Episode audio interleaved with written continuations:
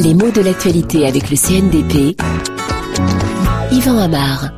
Tous mouillés depuis Jules César. Voilà une citation extraite d'une interview de Jean-François Probst qui est aujourd'hui proposée par RFI.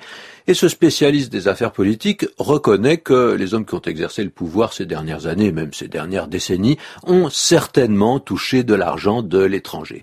Les partis de droite, dit-il, comme les partis de gauche, donc nul ne pourrait se vanter d'être vraiment propre, incorruptible, ce qui explique bien ce titre, tous mouillés et en sens mouillé, à un sens bien précis. Être mouillé dans une affaire, bah, c'est être compromis dans cette affaire, avoir participé à cette affaire, et le mot affaire, malgré son apparence un peu vague, doit être compris comme affaire louche, affaire illégale et affaire cachée.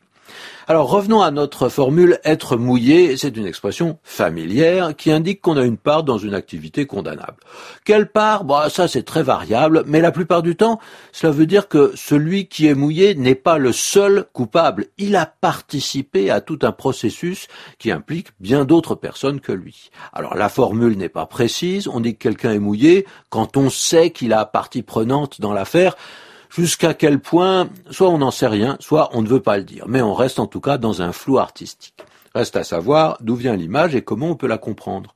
Mouiller au sens propre, cela signifie rendre humide. On est tout mouillé quand on sort d'un bain, par exemple, on dégouline d'eau. Et se mouiller, en argot, a commencé par signifier autre chose prendre des risques. C'est un sens qui est encore courant aujourd'hui et qui peut être compris comme si on se mettait à l'eau, hein. on quitte la terre ferme, on se jette à l'eau comme on dit. On accepte cet inconfort, ce froid, on accepte aussi de quitter la terre ferme pour entrer sur un terrain beaucoup plus dangereux.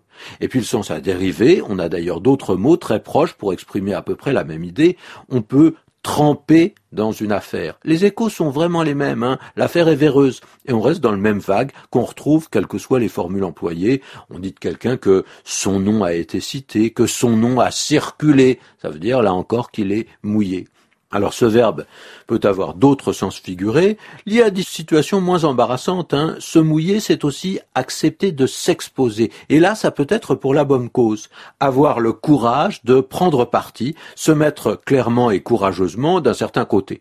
Alors, on choisit son camp et on s'expose. On ne reste pas sur euh, le bord de la berge dans une indécision confortable qui permettrait qu'on s'en sorte à tous les coups en choisissant avec opportunisme le camp du vainqueur une fois que la est terminée.